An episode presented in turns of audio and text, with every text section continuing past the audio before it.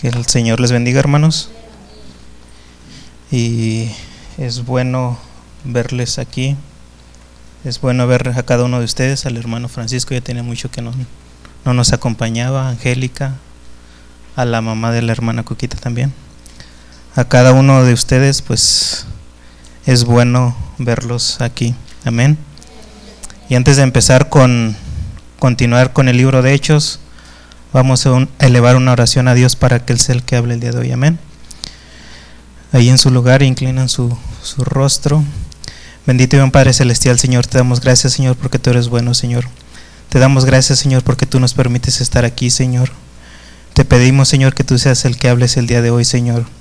Prepara nuestras mentes y nuestros corazones, Señor, para que esta palabra, Señor, caiga en buena tierra, Señor, para que la pongamos por obra, Señor y que nos ayude, Señor, a entender, Señor, cómo era que funcionaba la iglesia primitiva, Señor, cómo fue que, creció.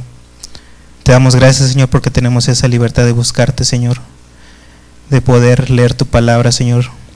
Te damos gracias, Señor, por cada uno de mis hermanos que están aquí, los que no pudieron venir, Señor. Que tú los bendigas, Señor, donde quiera que estén, Señor. Todo esto te lo pedimos, Señor, en el nombre del Padre, del Hijo y del Espíritu Santo. Amén. Hoy vamos a estar viendo el libro de Hechos, capítulo 4, versículo 32 en adelante. Y la Biblia es crudamente sincera en su relato de la historia redentora. En la Biblia se registran los defectos y las fallas, así como las fortalezas del pueblo de Dios. En la Biblia vemos la oposición de Moisés a Faraón, pero también su injusta provocación a Dios que le impidió la entrada a la tierra prometida. Los salmos revelan a David el santo, pero en 2 de Samuel 12 el profeta Natán confronta a David, el adúltero y asesino. El registro inspirado no pasa por alto la verdad, aunque éste puede ser dolorosa y horrible. Y lo que hemos estado viendo en el libro de Hechos es sobre la iglesia primitiva, que todo lo que habían hecho había sido positivo, que había crecido eh, eh, grandemente en, la predicación, en la predicación de Pedro se convirtieron tres mil personas. Y todo lo que hemos visto de Hechos a partir del Pentecostés que, vimos que era una iglesia gozosa, dinámica, que era una iglesia que estaba en comunión y que su crecimiento había sido explosivo. De un día a otro, pues se habían convertido tres mil personas. Y lo que hace Lucas es que describe una iglesia de inmaculada belleza, frescura y vitalidad. Es hasta lo que ahora ha descrito Lucas. Sin embargo, tal imagen no es completa. Como muchos sabemos, no hay iglesias perfectas, puesto que todas están compuestas por pecadores y la iglesia primitiva no fue la excepción. Y muchas personas buscan una iglesia perfecta y no, nunca la van a encontrar y dicen que si que si la llegan a encontrar, pues no se congregan ahí porque la, la van a echar a perder. Y debemos estar conscientes de eso, de que ninguna iglesia es, perfecta, en todas va a haber problemas, en todas va a haber eh, pues este tipo de confrontaciones entre hermanos. Y ese es el propósito de Satanás, oponerse a la obra de Dios. Al hacerlo está cumpliendo con su nombre adversario y él estará activo donde Dios esté obrando. El primer ataque inicial de Satanás a la iglesia primitiva fue la persecución de los apóstoles a través del concilio y vemos que fracasó. No solo falló, sino que la iglesia creció. Cuando Pedro predica y se convierte en tres mil personas con una sola predicación. ¿Cómo ha de haber predicado que, que tanta gente recibió la palabra? Satanás cambió su táctica al darse cuenta de que la presión externa solo tendió a avivar la llama, que fue lo que hizo cuando atacó externamente, pues hizo que la iglesia creciera. Para hacer eso, infiltró la iglesia para atacarla con corrupción desde el interior. Y es como así ataca Satanás en las iglesias. Ataca desde el interior y eso que va haciendo que se vaya debilitando la iglesia, que las personas se vayan alejando y al último, pues la iglesia desaparece. A través de los siglos, esta táctica ha probado ser mucho más eficaz que la persecución externa. La mayor carga que tiene cualquier pastor, lo que le hace doler el corazón, es el pecado de su gente. Y Pedro fue el primero en lidiar con este problema, uno que todo pastor de éxito ha enfrentado. En el pastorado pues va a haber muchos problemas, se va a tratar con muchas personas, con muchos caracteres, pero debemos de afrontar todo eso y salir eh, exitosos de esos. Estamos, si nos sujetamos a la mano de Dios, vamos a, salir adelante por todo lo que pasemos. Hechos 5 del 1 al 11 narra cómo lo manejó. No obstante, antes de mostrarnos la fealdad de la impureza de la iglesia, en Hechos 4, 32 al 37, Lucas ofrece una situación general con una última mirada a la pureza de la iglesia. Si me acompañan ahí en Hechos 4, 32 al 37, dice, y la multitud de los que habían creído era de un corazón y un alma, y ninguno decía ser suyo propio nada de lo que poseía, sino que tenían todas las cosas en común y con gran poder los apóstoles daban testimonio de, los, de la resurrección del Señor Jesús, y abundante gracia era sobre todos ellos. Así que no había entre ellos ningún necesitado, porque todo lo que poseían, todos los que poseían heredades o casas, las vendían y traían el precio de lo vendido, y lo ponían a los pies de los apóstoles, y se repartía a cada uno según su necesidad. Entonces José, a quien los apóstoles pusieron por sobrenombre Bernabé, que traducido es hijo de consolación, levita, natural de Chipre, como tenía una heredad, la vendió y trajo el precio y lo puso a los pies de los apóstoles.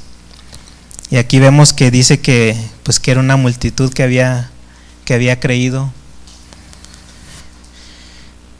y había crecido tan rápidamente que ya, pues ya no sabían qué, qué cantidad los, los acompañaban.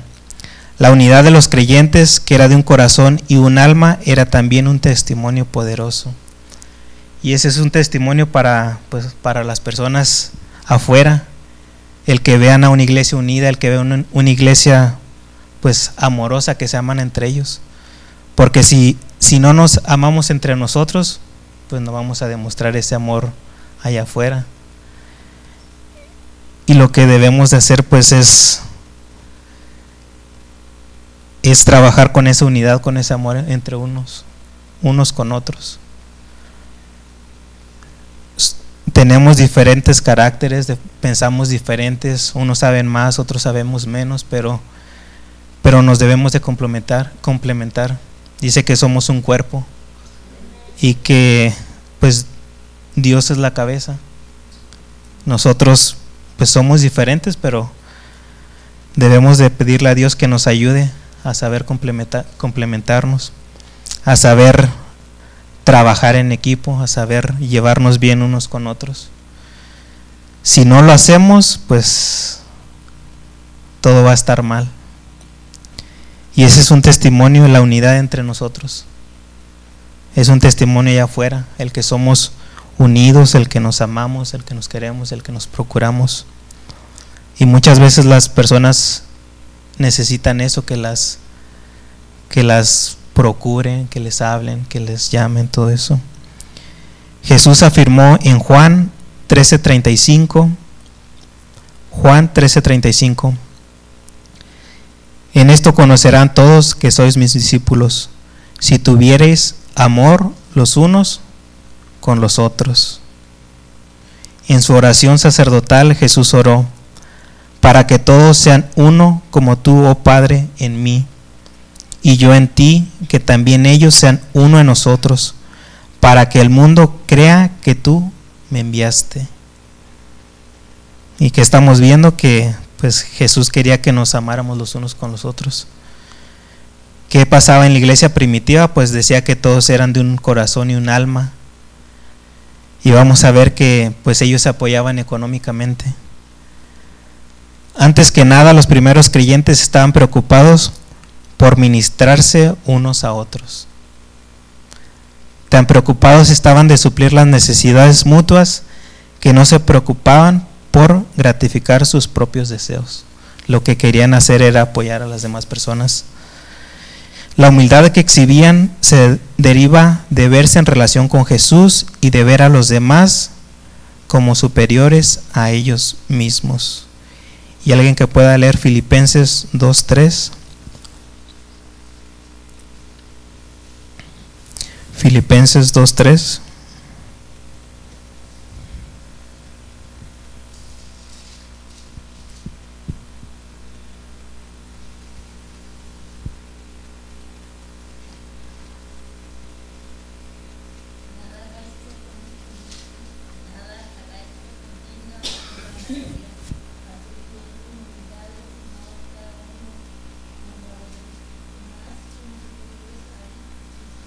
Amén. Dice que no hagamos nada por contienda o vanagloria. Que todo lo hagamos por eh, pues para Dios, no, no creyéndonos más que otros. Segundo es que estaban tan enfocados más allá de sí mismos para alcanzar al mundo perdido con la verdad del Evangelio. ¿Y qué pasaba al enfocarse en, en llevar el Evangelio a las demás personas? Que les dejaba poco tiempo para molestarse con asuntos pequeños. Ellos no se andaban con que no me saludó, donde que me habló mal, donde no andaban con nada de eso, porque su único objetivo era llevar el Evangelio a las demás personas y pues en, suplir las necesidades de los demás hermanos. Su unidad provenía de enfocarse en aquellas prioridades que Jesús les había dejado amarse desinteresadamente y alcanzar al mundo perdido. Cuando ponemos esos objetivos, pues las demás cosas salen, salen sobrando. Y vemos que decía que vemos que, que estaban unidos en comunión, pero con gran poder los, los apóstoles daban testimonio de la resurrección del Señor Jesús. ¿Y cómo fue ese poder? Fue mediante el Espíritu Santo que vino a ellos. Cuando vino el Espíritu Santo vemos que, que les dio poder a los apóstoles para predicar a Jesús, para hablar a las personas. Vemos que, que Pedro se para ante el Sanedrín y les predica, les habla. Y vemos que días antes, pues Pedro había, había negado a Jesús, se había escondido y ya lo vemos frente al Sanedrín y todo eso lo hizo mediante el poder del Espíritu Santo. Fue con ese poder que ellos daban testimonio de la resurrección. Y fue la resurrección de Jesús el énfasis principal de la predicación apostólica. Si Jesús no hubiera resucitado, pues hubiera sido como cualquier otro hombre. Aunque sabía que tal énfasis ofendería en gran manera a las autoridades judías, los apóstoles nunca suprimieron la verdad para evitar esa ofensa. Aunque ellos sabían que los iban a perseguir, que los iban a encarcelar, ellos no pues no tuvieron miedo porque porque Jesús les había dejado eso. Y el llevar el evangelio a toda persona. Y esta, esta tan inflexible actitud está en marcado contraste con las costumbres de la iglesia moderna. Al mensaje del Evangelio se le ha despojado de todo lo que se considere ofensivo. Que hacen muchas iglesias hoy en día? Pues no hables de eh, los matrimonios del mismo sexo, no hables del aborto, no hables de, de muchas cosas para no ofender a las personas, para que las personas pues no se vayan de la iglesia y no, los incrédulos deben sentirse ofendidos por su propio pecado o nunca llegarán a Cristo. dice que cuando las personas vienen a la iglesia no se deben de sentir a gusto. Porque si lo hacen es de que nosotros estamos mal y pues ellos no reconocen que, que están en pecado. Cuando no se predica sobre el pecado, pues las personas vienen y, y se sienten en confianza como si siempre hubieran estado aquí. Y no, cuando vienen a la iglesia deben de tener eso de que, de que son pecadoras, de que están pecando, que, que muchas veces están en contra de Dios. En Romanos 9:23, Pablo aplicó a Jesucristo las palabras de Isaías. He aquí, pongo en Sión piedra de tropiezo y roca de caída, y el que creyere en él no será avergonzado. Pedro también cita a Isaías y añade que quienes caen lo hacen porque tropiezan en la palabra siendo desobedientes. Y debido a la poderosa predicación de los apóstoles, abundante gracia era sobre todos ellos. Y la gracia, ¿qué es la gracia? ¿Alguien me puede decir? ¿Qué es gracia?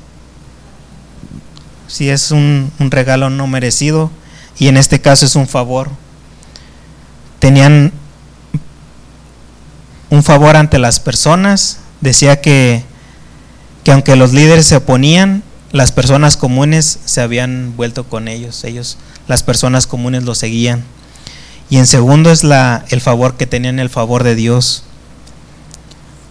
Un grupo de creyentes caracterizado por amar la unidad y por ser evangelístico recibe las bendiciones de Dios. Un grupo de creyentes caracterizado por amar la unidad y por ser evangelístico recibe las bendiciones de Dios.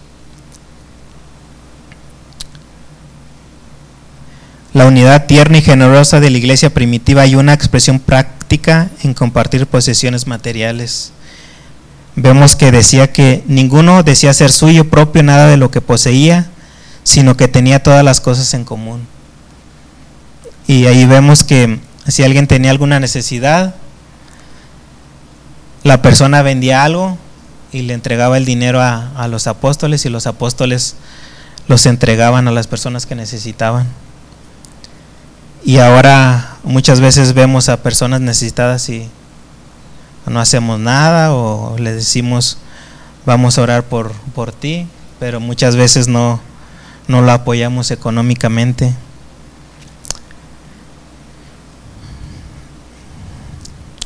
Cuando alguien tenía una necesidad, ellos se veían obligados a usar los recursos divinos para suplir esa necesidad. Una prueba práctica de amor de un cristiano es como él o ella están dispuestos a sacrificarse económicamente. Y muchas veces la economía es lo que más nos duele. Nos dicen, nos piden apoyo y muchas veces le pensamos. O muchas veces pues nos sale de corazón, lo hacemos muchas veces a, a la fuerza. Y lamentablemente es, es, lo, mismo, lo mismo cuando se diezma, cuando se ofrenda. Muchas veces lo hacemos porque casi casi nos obligan. Y lo debemos de hacer de corazón, confiando en Dios de que Dios va a, a suplir cada una de nuestras necesidades. Y aunque pues el diezmo ya no es obligatorio, lo de, debemos de dar más del 10%. ¿Alguien que pueda leer Santiago 2, 15 al 16? Santiago 2, 15 al 16.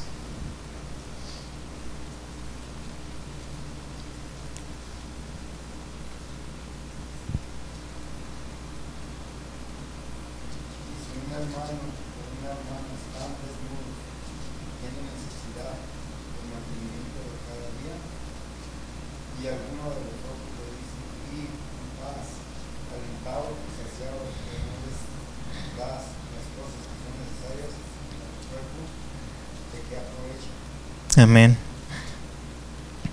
Dice de que, pues lo que, lo que les decía ahorita, que, que muchas veces hay hermanos en necesidad y pues a veces no, no los apoyamos económicamente. Y dice que de qué aprovecha eso. El resultado de esta demostración práctica de amor en Jerusalén fue que no había entre ellos ningún necesitado, porque pues suplían sus necesidades. Que la iglesia supliera todas esas necesidades mostró la profundidad del amor mutuo de esos creyentes. Había amor entre, entre los hermanos. Tal cuidado y colaboración fue un poderoso testimonio para su comunidad. La unidad, el compañerismo, el que se compartían, pues eso fue un testimonio para, para las demás personas. Vender casas y heredades era mucho más sacrificial que compartir los ingresos. Porque compartir los ingresos pues es dar de lo que pues de lo que tienes. Y ya cuando vendes se podían quedar sin casa para poder suplir de esas necesidades y pues eso es más, más difícil.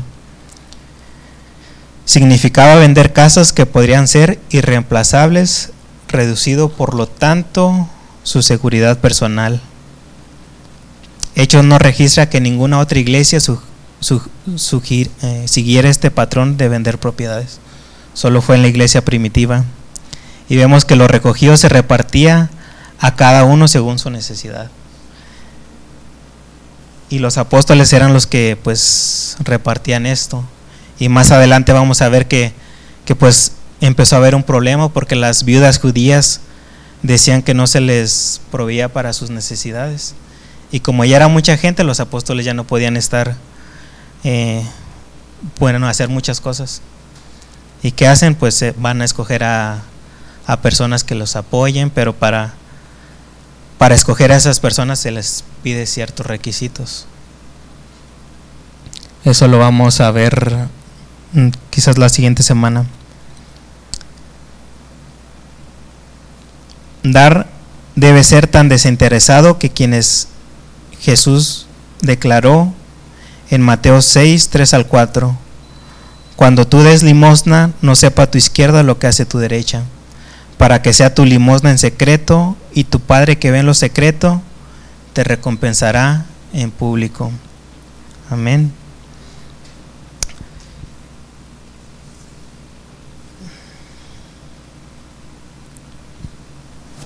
Y vamos a ver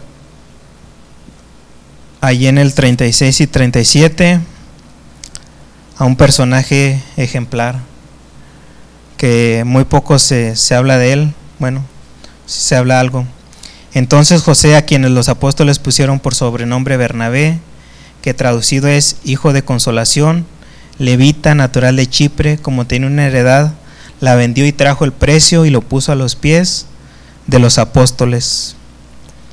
Lucas ahora señala a un hombre como ejemplo entre aquellos que donaban propiedades. José, mejor conocido como Bernabé, y Bernabé fue el que presentó a Pablo a la desconfiada congregación de Jerusalén. ¿Por qué? Porque pues tenían miedo de Pablo, porque Pablo mataba a los cristianos, pero fue, fue el quien al, fue Bernabé quien lo presentó ante la congregación. Y también vemos que después Bernabé fue el compañero de Pablo, lo acompaña al primer viaje misionero y en el segundo viaje pues tienen un problema y cada quien se va por su lado y cada quien se va se va con su compañero. Lucas lo describe como varón bueno y lleno del Espíritu Santo y de fe. A Lucas no le preocupaba cómo un levita obtuvo la propiedad ni dónde estaba ubicada. Lo que es importante es el corazón amoroso de Bernabé quien vendió la heredad y trajo el precio y los puso a los pies de los apóstoles. Él dio por amor absoluto, no para llamar la atención hacia sí mismo, sino por la simple bendición de dar. Y hay muchas personas que dan para, para que vean que dieron. No lo hacen de corazón, lo hacen para que los demás vean que dio. Y vamos a ver que Vamos a ver otro ejemplo de personas que dieron, pero no lo hicieron de corazón, vieron, dieron para que las, los apóstoles lo vieran. Y todo lo que le demos a Dios debe de ser desinteresadamente. y no lo debemos de dar para que Dios nos lo multiplique, para que Dios nos dé más, ¿no? Lo debemos de hacer porque el diezmo pues es de Él, todo lo que tenemos es de Él. Y pues Dios va a suplir cada una de nuestras necesidades. Amén. De eso debemos de estar, estar conscientes todos. Y aquí vemos en el siguiente versículo, en el capítulo 5, el otro ejemplo de las personas que dieron, pero para que las apóstoles vieran. Pero cierto hombre llamado Ananías, con Zafira su mujer, vendió una heredad y sustrajo del precio. No dio todo lo que en lo que lo habían vendido.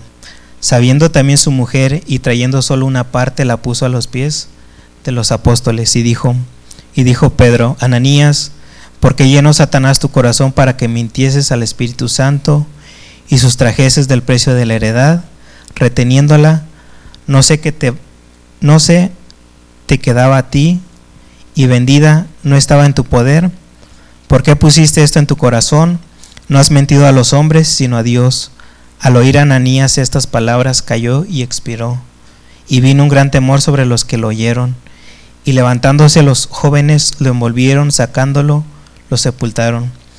Pasando un lapso como de tres horas, sucedió que entró su mujer. No sabiendo lo que había acontecido, entonces Pedro le dijo, dime, ¿vendiste en tanto la heredad? Y ella dijo, sí, en tanto. Y Pedro le dijo, ¿por qué conviniste en tentar al Espíritu del Señor? He aquí a la puerta, he aquí a la puerta a los pies de los que han sepultado a tu marido y te sacarán a ti. Al instante ella cayó a los pies de él y expiró. Y cuando entraron los jóvenes la hallaron muerta y la sacaron y la sepultaron junto a su marido. Y vino gran temor sobre toda la iglesia y sobre todos los que oyeron estas cosas.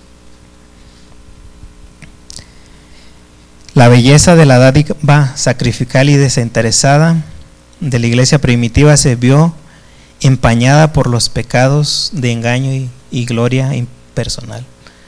Lo que quería Ananías y Zafira que vieran que habían dado parte de, bueno, la heredad.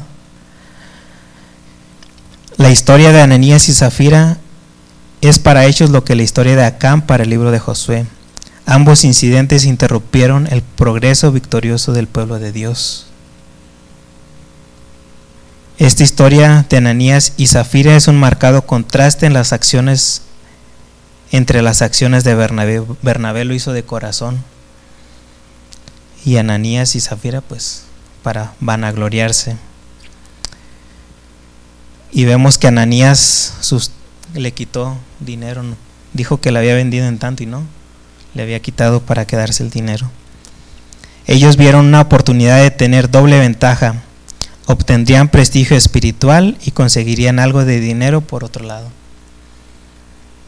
Retener parte del dinero para uso propio no era pecado. Ese no era pecado el que hubieran dejado dinero. En ninguna parte se ordena a los creyentes dar todo. Su donativo, como toda dádiva del Nuevo Testamento, era voluntario, era lo que ellos querían dar. El pecado manifiesto fue mentir, fingiendo públicamente haber dado toda la utilidad de la venta de su heredad. No obstante, ese pecado solo fue la manifestación externa. El pecado es devastador y profundo. Fue la hipocresía basada en un deseo de posición espiritual. Ellos deseaban la aprobación de los hombres por su acto de sacrificio y también ser considerados como miembros de los más nobles.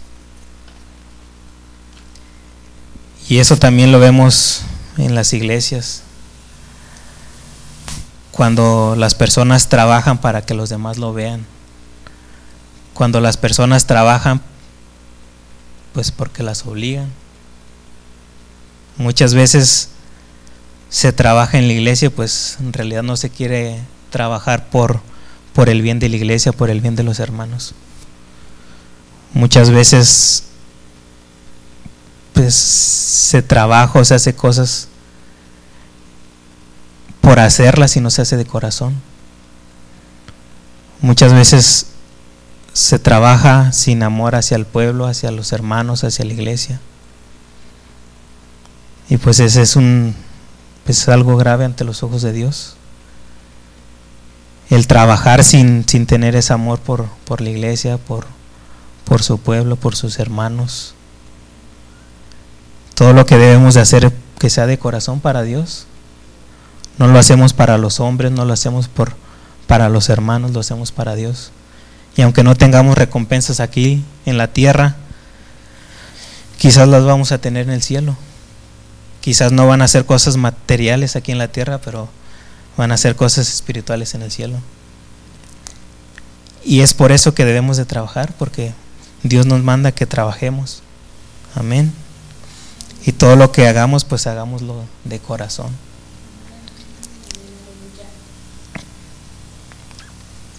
Jesús denunció una y otra vez la hipocresía de los escribas y fariseos.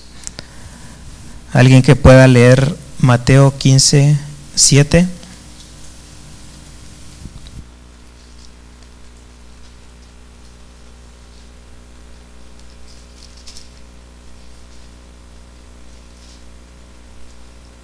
Mateo 15, 7.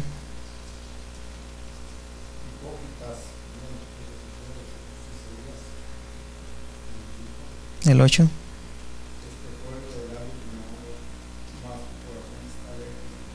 Amén. Dice, hipócritas, bien profetizó de vosotros Isaías cuando dijo, este pueblo de labios me honra, mas su corazón está lejos de mí.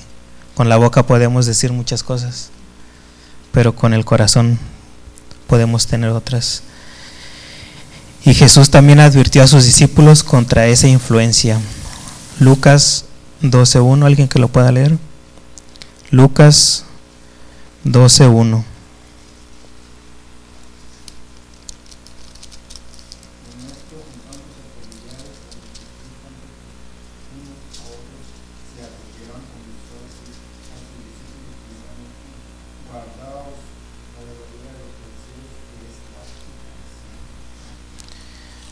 y también les advirtió que el infierno estaría poblado por hipócritas. Mateo 24, 51. ¿Alguien que lo pueda leer? Mateo 24, 51.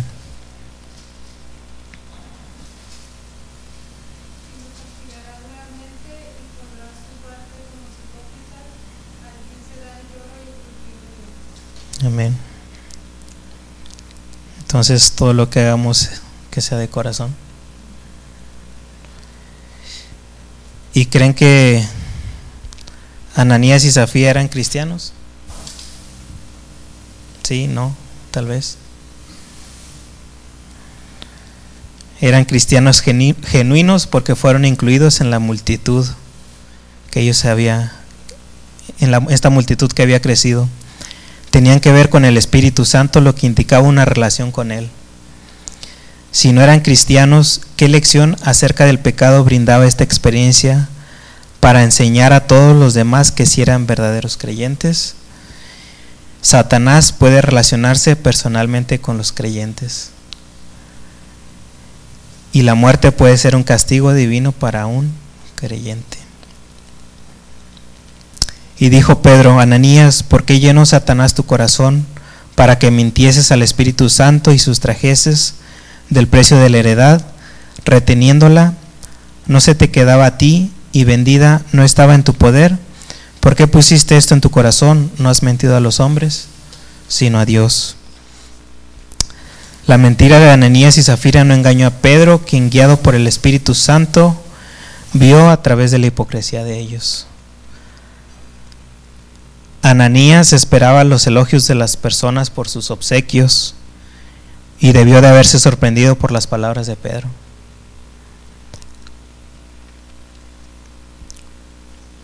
Ananías no tenía ninguna obligación de vender su heredad ni de donar el importe total de la venta. Aunque fue tentado fuertemente por Satanás, la responsabilidad por el pecado descansaba en el propio Ananías. Él tuvo la libertad de hacer lo que quisiera con su propiedad y eligió ser falso, eligió mentir. Su pecado, según se ha señalado, originó su propia hipocresía egoísta. En ninguna parte de la Biblia se culpa a Satanás por el pecado del cristiano. Y que vemos que pues murió Ananías, después murió Zafira. Dios se movió rápidamente para extirpar el cáncer espiritual del cuerpo. Imagínense si pasara eso en el día de hoy. Si mintiéramos a, a Dios y que nos muriéramos. La causa definitiva de la muerte de Ananías fue el juicio de Dios. La causa física quizás fue un ataque cardíaco provocado al comprender su culpa y su vergonzoso desenmascaramiento. Es una triste realidad que Dios a veces cobra la vida de los creyentes pecadores. La muerte es la forma final de la disciplina de Dios para creyentes pecadores. Dios quiere su iglesia, que su iglesia sea pura. Alguien que lea, por favor, segunda de Corintios 11.2. Segunda de Corintios 11.2.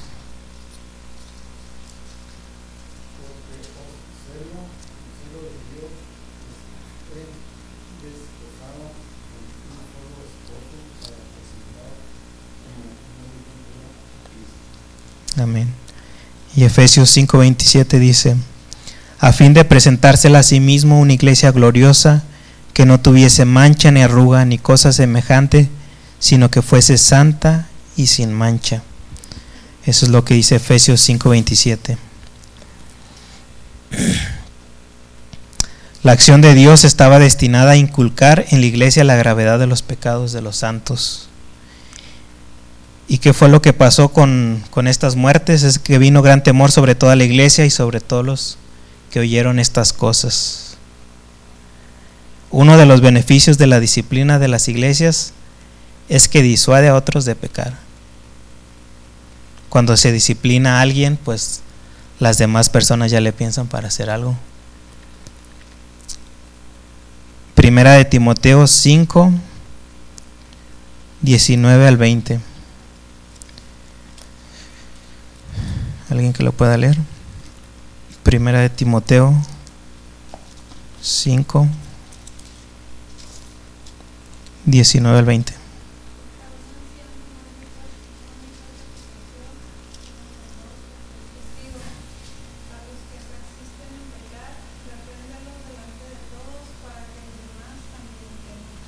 Amén. Dice que que se debe de disciplinar a las personas que pues salgan a algo malo. Sin duda mucho autoexamen se llevó a cabo después de los fallecimientos de Ananías y Zafira. Sus muertes causaron gran temor, no solo sobre toda la iglesia, sino sobre todos los que oyeron estas cosas. El fuerte deseo de Dios de una iglesia pura y su disposición de tomar medidas drásticas a fin de lograr ese deseo fueron tan evidentes que todos lo vieron. Y debe de haber una disciplina en las iglesias. Debe de haber respeto en las iglesias. Y Jesse se sorprendía en la iglesia de Monterrey porque la pastora pues es muy estricta en, en todo en, la iglesia. Si un si un niño, bueno, fue un muchacho con short y lo regañó que porque iba en short a la, a la casa de Dios arriba no se podían subir las hermanas sin falda y muchas cosas que hace, pero quizás está es algo extremo, pero si empieza a ser más suave, pues las personas van a hacer lo que quieren. Y yo creo es que por eso hace ello, ella por eso ella hace eso, ser tan estrictas para que no se vuelva pues para que las personas no hagan lo que quieran. Y por eso debe de haber cierta disciplina en la iglesia.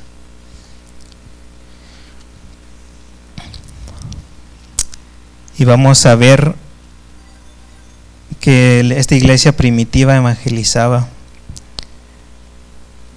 Un problema continuo que la iglesia enfrenta es la falta de enfoque en la misión.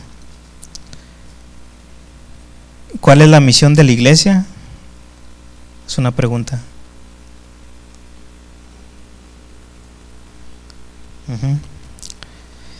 Muchas personas dicen que la iglesia debe trabajar con la justicia social para los pobres, para los oprimidos, que sea una fuerza política para ayudar a cambiar la cultura. Incluso algunos lo ven como un club social. En una nota más bíblica, el objetivo de la iglesia es lograr que los santos maduren por medio de la predicación de la palabra, la comunión y el discipulado. La iglesia también se reúne para alabar y adorar a Dios. Esos son objetivos importantes y deberían marcar cada iglesia. Pero ninguno de estos constituye la misión principal de la iglesia aquí en la tierra. El objetivo principal lo vemos ahí en Mateo 28, 19 al 20. Por tanto, id y hacer discípulos a todas las naciones, bautizándolos en el nombre del Padre y del Hijo y del Espíritu Santo, enseñándoles que guarden todas las cosas que os he mandado, y aquí yo estoy con vosotros todos los días hasta el fin del mundo. El objetivo de la iglesia es evangelizar. La iglesia primitiva entendió claramente su propósito. Los creyentes nunca perdieron de vista su llamado de ser testigos de Cristo. En Jerusalén y en Judea y en Samaria hasta el último de la tierra. ¿Y qué fue lo que, qué, fue lo que hizo que la iglesia primitiva eh, creciera tan rápidamente? Número uno es que había pureza en los hermanos. Ahí lo vemos en Hechos 5, 12 y 14. Y estaban todos unánimes en el pórtico de Salomón. De los demás, ninguno se atrevía a juntarse con ellos, mas el pueblo los alababa grandemente. Y los que creían en el Señor aumentaban más gran, gran número, así de hombres como de mujeres. A fin de ser útil para el Señor, un individuo debe ser puro. Alguien que lea, por favor, segunda de Timoteo 2, 19 al 21. Segunda de Timoteo 2, 19 al 21.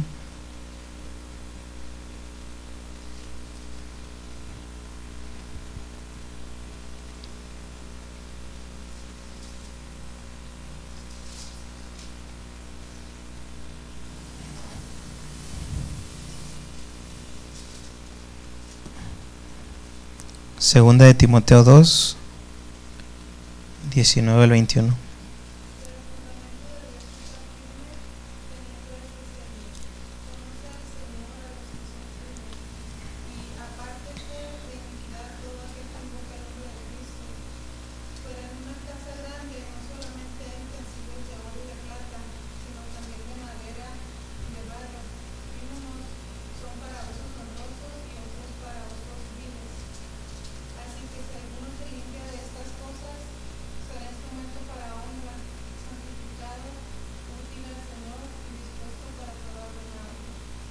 Amén. Lo que se aplica a cada creyente individual también se aplica a la iglesia de forma colectiva. La iglesia que debe alcanzar al mundo debe ser pura, debe ser una iglesia que trate con el pecado. Aunque Dios aún puede intervenir directamente en las vidas de los cristianos pecadores, disciplinar a los creyentes pecadores es responsabilidad de cada congregación. ¿Y qué es lo que pasa en la iglesia en la actualidad? Pasan por alto la disciplina. La disciplina ha caído presa de la idea antibíblica de que amar a las personas y levantarles la autoestima significa tolerarles el pecado. No obstante, el amor bíblico busca el bienestar de otros ya que el objetivo de la disciplina es tratar con el pecado lo que es nocivo. El amor y la disciplina no son mutuamente exclusivos. Es porque Dios ama a los creyentes que los castiga. Amén. Dios nos disciplina a veces y es porque nos ama. Dice que si no nos amara, pues no nos disciplinaría, seremos. Disciplinar a los santos pecadores no es una opción, sino una obligación. Amén. Y es lo que se está trabajando en eso aquí en la iglesia. En disciplinar a los a los miembros, a los líderes y también nos van a poder los pastores nos vamos a poder disciplinar. Y pues eso va a ser bueno para la iglesia, para, para que la iglesia esté esté mejor. Amén.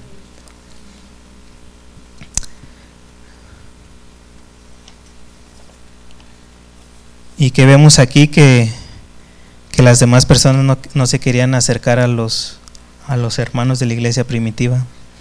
Dice, ninguno se atrevía a juntarse con los creyentes, aunque el pueblo los alababa grandemente. ¿Qué pasaba? Que tenían gran respeto por los seguidores de Jesús. Tenían respeto. Sin duda también representaba el poder de Dios mostrado por medio de ellos pues los veían diferentes. Muchas veces a nosotros, las personas en la calle nos miran igual. Muchas veces las personas se relacionan con, con personas de, de afuera y hacen lo mismo que las demás personas. Pero vemos que en la iglesia primitiva pues no eran diferentes. Las personas los respetaban. Porque pues habían cambiado toda su forma de pensar, su forma de ser, su forma de actuar y pues se estaban ayudando entre ellos. Pero a fin de equilibrar el respeto que podrían llevarlos a unirse, estaba el temor de que el pecado sería gravemente juzgado. También por eso no se juntaban, porque, porque sabían que si se juntaban, pues los iban a confrontar por el pecado que, que tenían ellos, y es lo que quizás no querían. La costumbre de tratar severamente con el pecado ayuda a mantener una iglesia pura. Las personas no corren a unirse a una iglesia que les sacará a luz los pecados. Por eso es que las personas prefieren ir a las iglesias grandes, porque ahí no los conocen. Nomás van, se sientan, escuchan el mensaje y se van. Y, en una iglesia pequeña pues es más fácil conocer, pues es fácil conocerse uno a los otros es fácil saber en qué estamos mal. Y pues eso también nos sirve porque nos podemos exhortar unos a otros. Y aunque pues nos va a doler en un instante, pero nos va a ayudar a, al futuro a cambiar pues nuestra forma de ser. Todo eso nos, nos ayuda para bien, el exhortarnos unos a otros. Muchos pastores temen que la costumbre de disciplinar a la iglesia ahuyente y arruine sus congregaciones. Por eso hay muchas iglesias, algunas iglesias grandes, no todas, porque los pastores les dejan hacer todo para que no se vayan, para que no se vea económicamente, pues, para que no esté la iglesia económicamente mal. Muchos pastores lo hacen por la economía y dejan pasar todo esto y pues ellos en un momento dado van, van a darle cuentas a Dios de lo que hicieron, de lo que dejaron de hacer, de todo van a dar cuentas. A pesar de la disciplina que Dios impuso, de modo que los incrédulos temieran asociarse con la iglesia, los que creían en el Señor aumentaban más en la iglesia de crecimiento exponencial. Vemos que se mantuvo creciendo la iglesia primitiva. A pesar de que los disciplinaban, la iglesia crecía y crecía. La falla de las congregaciones en predicar una vida santa y en disciplinar a quienes no viven de ese modo permite que pecadores e hipócritas permanezcan en la iglesia, confundiéndole su dirección, quitándole su poder, robándole su pureza y estropeándole su testimonio. Muchas veces cuando se sirve de esta forma se le está haciendo mal a la persona porque la persona cree que está bien y espiritualmente está mal y pues no lo va a ayudar a trabajar con eso que está el mal. Los hombres pueden levantar sus iglesias con tolerancia al pecado, pero Dios levanta la suya entre personas que aman la santidad y ponen el pecado al descubierto. El Señor Jesús quiere un compromiso total de cada uno de nosotros. No quiere un compromiso a medias, no quiere un compromiso a tres cuartos, un cuarto. Jesús quiere que nos comprometamos, que nos comprometamos con Él, que nos comprometamos con nuestra iglesia. Cuando realmente nos comprometamos con la iglesia, con Dios, es como la iglesia va a crecer. Cuando nos comprometamos a aprender de Dios, de su palabra, aunque nos, que nos comprometemos a hablarle a las demás personas, es como la iglesia va a crecer. De ninguna otra forma va a crecer. Necesariamente debemos de tener ese compromiso total con Dios. Si no lo hacemos, no va a pasar nada y va a seguir como ha estado, como hasta el momento. De nosotros depende todo eso. Pues debemos de comprometernos a buscar a Dios en su palabra en oración, a comprometernos a, a leer cosas que nos edifiquen, a leer libros, a escuchar predicaciones, todo que nos edifiquen. Eso, todo eso nos va a ayudar.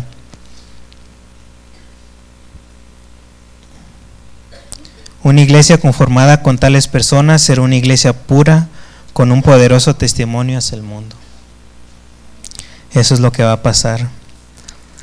También vemos que había poder en, en esa iglesia primitiva. Y por la mano de los apóstoles se hacían muchas señales y prodigios en el pueblo, tanto que sacaban a los enfermos a las calles y los ponían en camas y lechos, para que al pasar Pedro a lo menos su sombra cayese sobre alguno de ellos, y aún de las ciudades vecinas muchos venían a Jerusalén trayendo enfermos y atormentados de espíritus inmundos, y todos eran sanados. Amén. Y como ya hemos visto, las señales y los prodigios estaban diseñadas para señalar la verdad espiritual a los hombres en ese tiempo. Con la salida de los apóstoles del escenario, la finalización del canon de las escrituras, la necesidad de milagros desapareció. Esto no pretendía ser parte continua de la vida de la iglesia, sino un ministerio único de los apóstoles. Dios puede hacer milagros en la actualidad porque nosotros le pedimos, pero ese ministerio ya no existe, era únicamente de los apóstoles. ¿Y por qué las personas salían con los enfermos, con los atormentados? Porque tenían fe de que los apóstoles tenían poder divino y que su sombra podría llevar al el poder de sanidad. Aunque la Biblia no dice que la sombra de Pedro en realidad haya curado a alguien, pero las personas creían que, que la sombra de Pedro podía sanar a los enfermos. El revuelo causado por la enorme cantidad de sanidades de los apóstoles no se limitaba a Jerusalén. Aún de la ciudad vecina, muchos vecinos venían a Jerusalén trayendo enfermos y atormentados de espíritus inmundos y todos eran sanados. Amén. Y eso fue la, los milagros para señal, señalar la verdad espiritual. Para eso fue. Y eso ya desapareció. Entonces, levantándose el sumo sacerdote y todos los que estaban con él, esto es, la secta de los saduceos, se llenaron de celo y echaron mano de los apóstoles y los pusieron en la cárcel pública, mas un ángel del Señor abriendo de noche las puertas de la cárcel y sacándolos dijo, Id y puestos en pie en el templo, anunciad al pueblo todas las palabras de esta vida. Habiendo oído esto, entraron de mañana en el templo y enseñaban.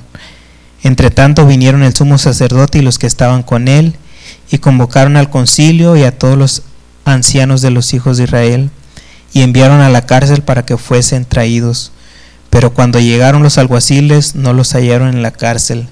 Entonces volvieron y dieron aviso diciendo, por cierto, la cárcel hemos hallado cerrada con toda seguridad y los guardias afuera de pie ante las puertas, mas cuando abrimos a nadie hallamos dentro.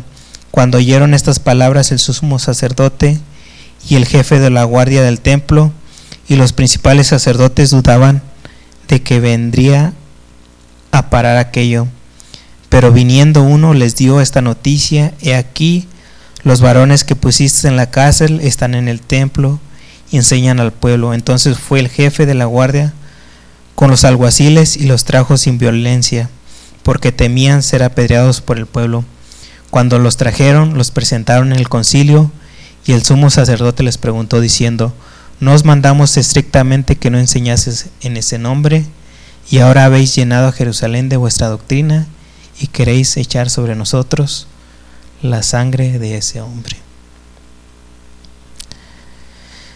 Una iglesia pura y poderosa inevitablemente provocará una reacción hostil del sistema satánico del mundo.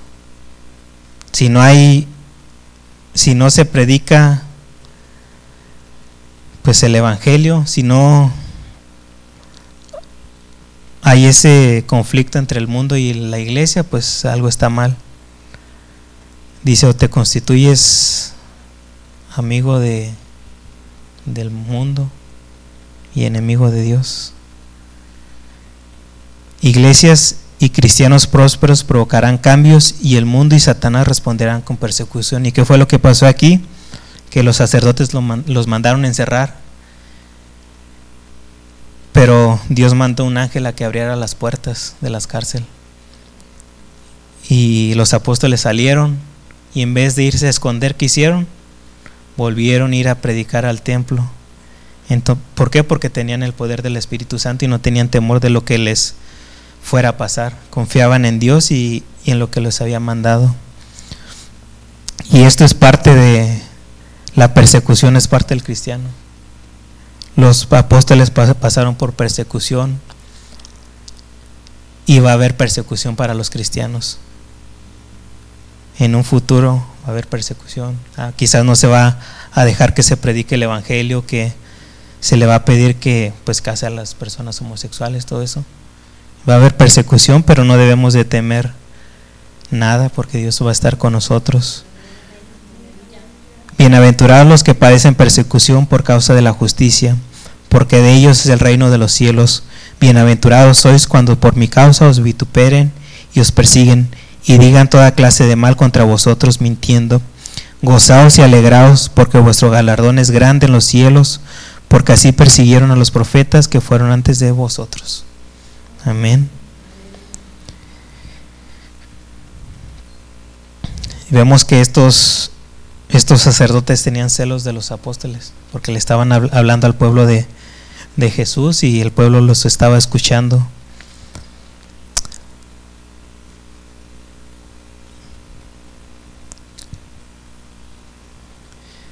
Y vemos que pues los alguaciles llevan a los apóstoles al, ante el ante los sacerdotes y el escenario estaba dispuesto para el segundo sermón de estos ante el concilio. Y fue Pedro el que habló otra vez, porque Pedro era el líder de los apóstoles, era el que hablaba. Y los respondiendo Pedro y los apóstoles dijeron, es necesario obedecer a Dios antes que a los hombres. El Dios de nuestros padres levantó a Jesús, a quien vosotros matasteis colgándole en un madero. A este Dios ha exaltado con su diestra por príncipe y salvador, para dar a Israel arrepentimiento y perdón de pecados. Y nosotros somos testigos suyos de estas cosas, y también el Espíritu Santo, el cual ha dado Dios a los que le obedecen. Pedro puso al concilio en oposición a Dios y reforzó ese punto señalando, el Dios de nuestros padres levantó a Jesús, a quien vosotros mataste colgándole de un madero. Pedro ya les había dicho que en el primer sermón que pues que ellos habían sido los que lo habían matado. Ahora insisten que ellos solo no no solo son culpables como si lo hubieran matado, que son culpables como si lo hubieran matado con sus propias manos. No solo habían matado al Mesías, sino que le habían dado una muerte vergonzosa colgándole de un madero.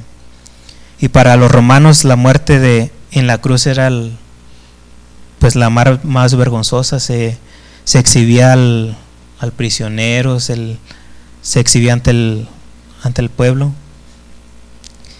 Y pues sí, Deuteronomio 21, 23 dice, no dejaréis que su cuerpo pase la noche sobre el madero, sin, sin falta lo enterraréis el mismo día, porque maldito por Dios es el colgado, y no contaminarás tu tierra que Jehová tu Dios te da por heredad. Jesús vino para dar a Israel arrepentimiento y perdón de pecados. El arrepentimiento del pecado es parte integral de la fe salvadora. La salvación es rendirse en obediencia a la autoridad de Jesús como Señor. El Espíritu Santo se da a toda persona salva en el momento de la salvación. Eso ya lo hemos visto que cuando somos salvos somos sellados con el Espíritu Santo. Y ya para terminar, y oyendo esto se enfurecieron y querían matarlos. Entonces levantándose en el concilio un fariseo llamado Gamaliel, doctor de la ley, venerado de todo el pueblo, mandó que sacasen fuera por un momento a los apóstoles. Y luego dijo, varones israelitas, mirad por vosotros los que vais a hacer respecto a estos hombres. Porque antes de estos días se levantó Teudas diciendo que era alguien.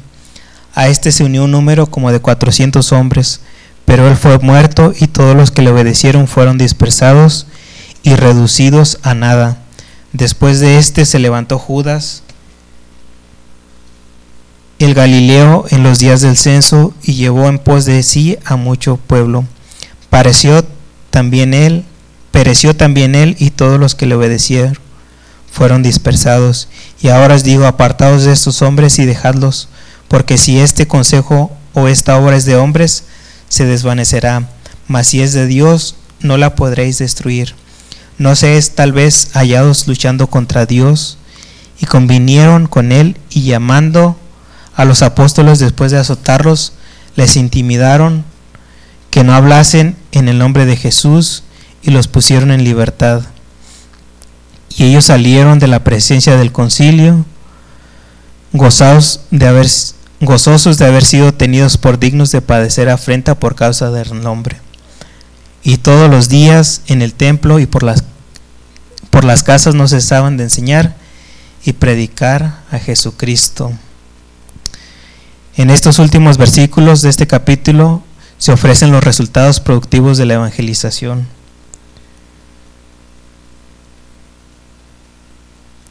De la iglesia pura, poderosa, perseguida y persistente. Aunque algunos para algunos fue breve, el sermón de Pedro ante el concilio fue poderoso y convincente. Los acusó de rechazar y ejecutar a su Mesías y por tanto de estar en rebelión contra Dios él no jugó con las emociones de ellos ni suavizó la confrontación, sino que presentó la verdad. La convicción que lleva a la salvación solo puede llevarse a cabo cuando el Espíritu de Dios usa los hechos de la palabra de Dios para provocar arrepentimiento en el corazón y en la mente de una persona. Y que vemos que estas autoridades se enfurecieron en lugar de someterse a la verdad, las autoridades endurecieron sus corazones.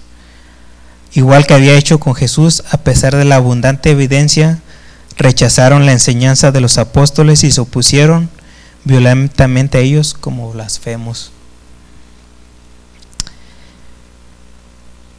Estas personas habían negado la doctrina de ellos al proclamar la resurrección, habían desafiado la autoridad del concilio al ponerse a predicar después que les habían ordenado que no lo hicieran. Al acusar al concilio de haber ejecutado a Jesús, los apóstoles les agredieron la espiritualidad. Al ganar enormes cantidades de convertidos, amenazaba el dominio que los saduceos tenían sobre el pueblo. Nuestras presentaciones del Evangelio deben ser definitivas, que el mundo lo note aunque rechace nuestro mensaje.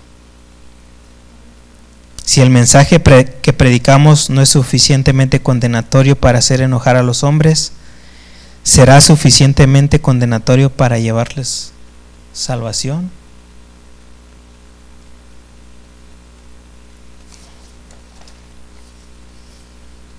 Y vemos que el consejo de Gamaliel refleja su creencia en que Dios estaba en el control de los acontecimientos. Aunque el consejo de Gamaliel pareció ser sensato al concilio, la idea de que todo lo que prospera tiene la bendición de Dios es falsa. Vemos muchas iglesias, muchas sectas que están grandes, pero no son, no son de Dios.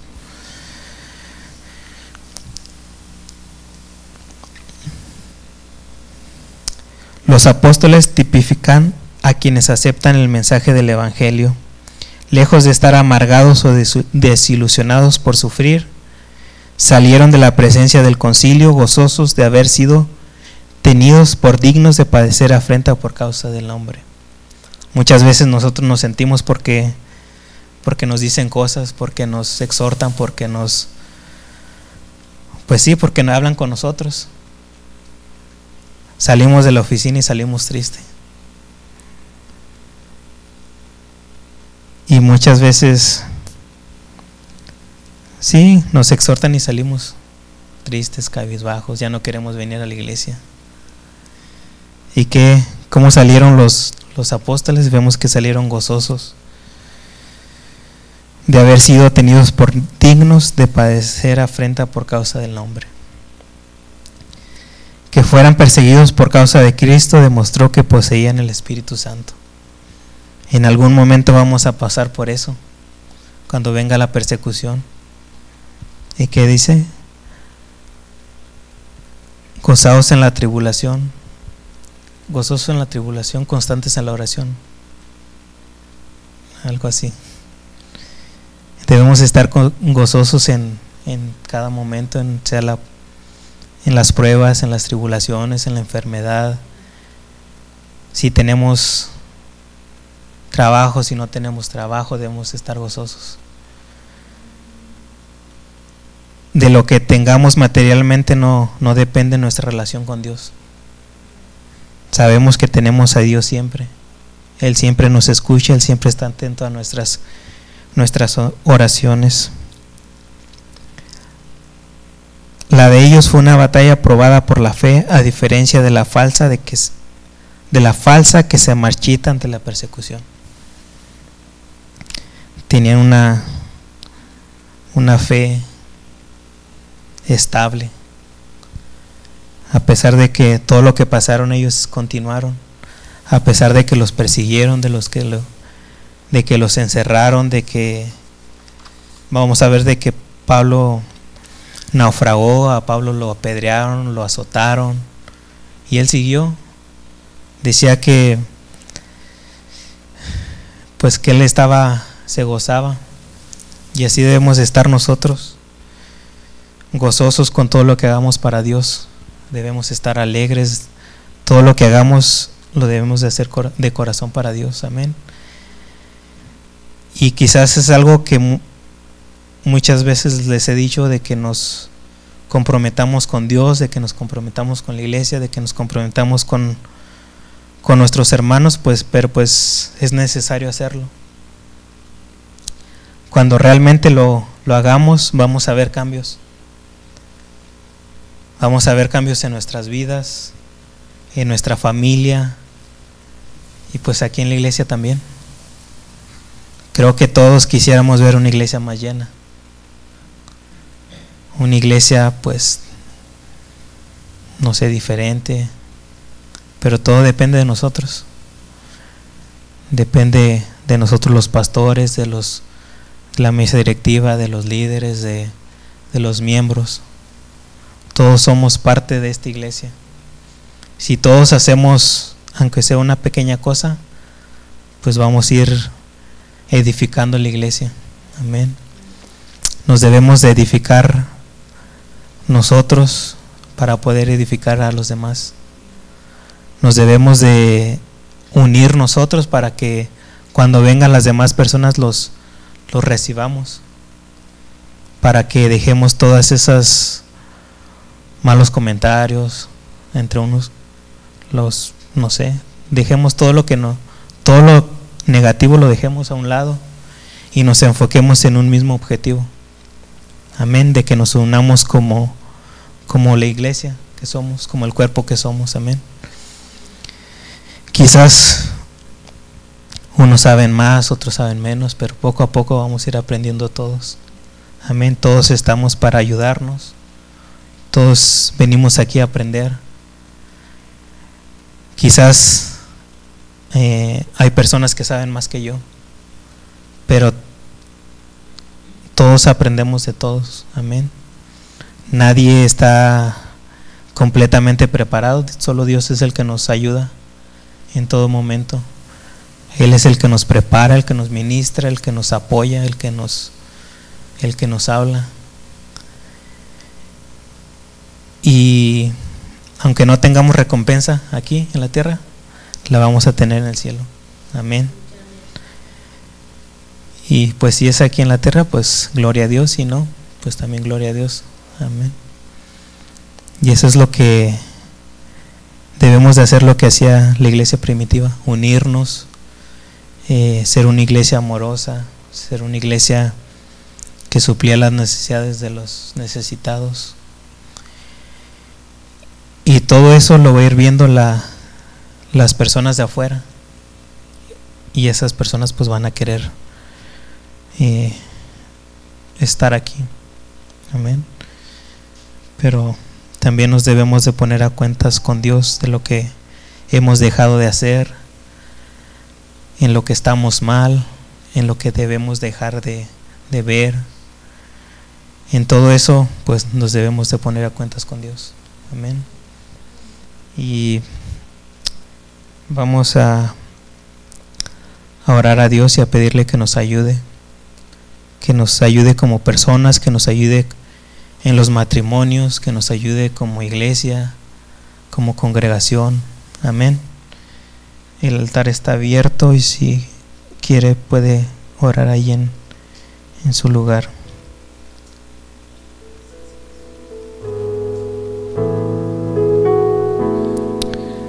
Bendito Padre Celestial, Señor, te damos gracias, Señor, porque tú eres bueno, Señor. Te damos gracias, Señor, por por tu palabra, Señor. Te damos gracias, Señor, por, por tu bendita palabra, Señor, que nos ayuda, Señor, que nos edifica, Señor. Pedimos, Señor, por cada uno de nosotros, Señor, que nos ayude, Señor, que nos transforme, Señor, que nos cambie, Señor. Que nos ayude, Señor, a vernos como un cuerpo. Somos diferentes, Señor, pero pertenecemos a un cuerpo, Señor. Todos nos podemos ayudar, Señor, nos podemos complementar, Señor. Te pedimos, Señor, que nos ayudes, Señor, que quites, Señor, todo lo que no nos deja, Señor, seguirte, Señor. Todo lo que no nos deja, Señor, buscarte, Señor. Te doy gracias, Señor, por esta iglesia, Señor.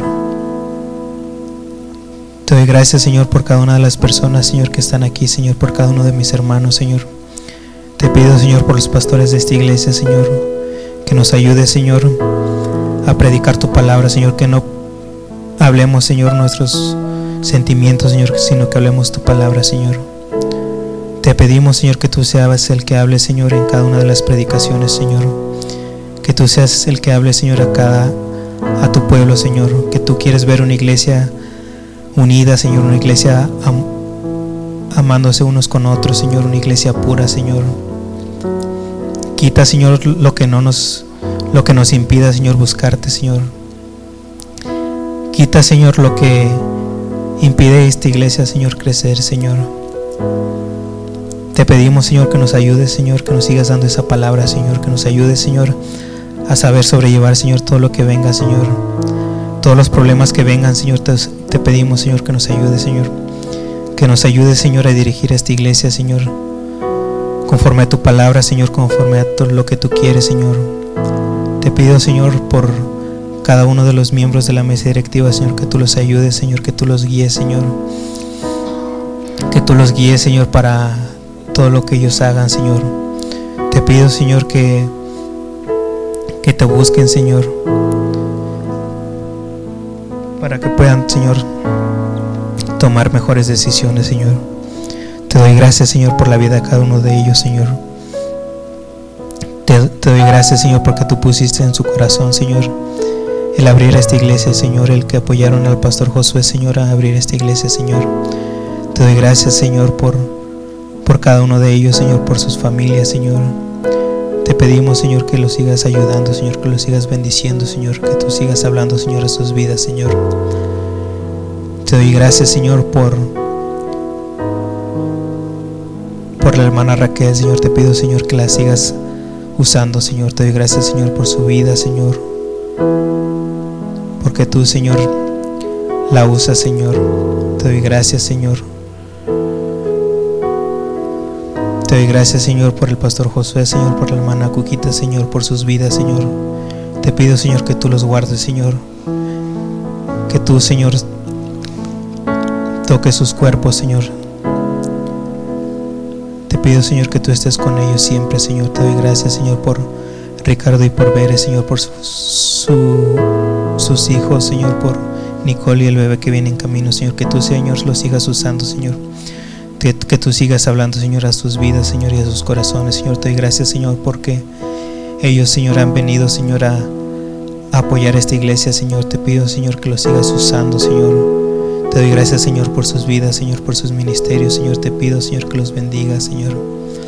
Te doy gracias, Señor, por Josué y Marisol, Señor, que tú sigas hablando a sus vidas, Señor, que tú hables, Señor, a sus corazones, Señor, que, que te busquen, Señor, cada día más, Señor, que, que busquen de ti, Señor, cada día, Señor, por su familia, por sus hijos, Señor, para que puedan, Señor, enfrentar, Señor, el mundo de afuera, Señor.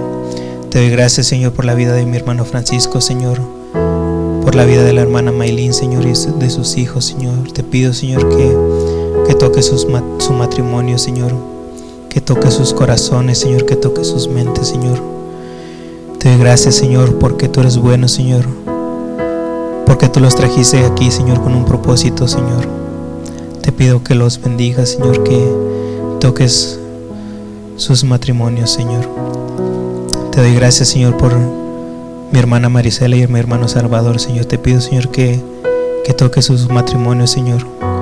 Que toques, que lo que toques a cada uno de ellos, Señor.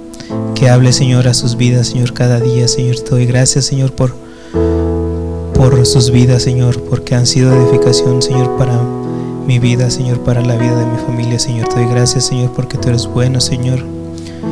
Porque, Señor, tus Habla, Señor, a sus vidas, Señor.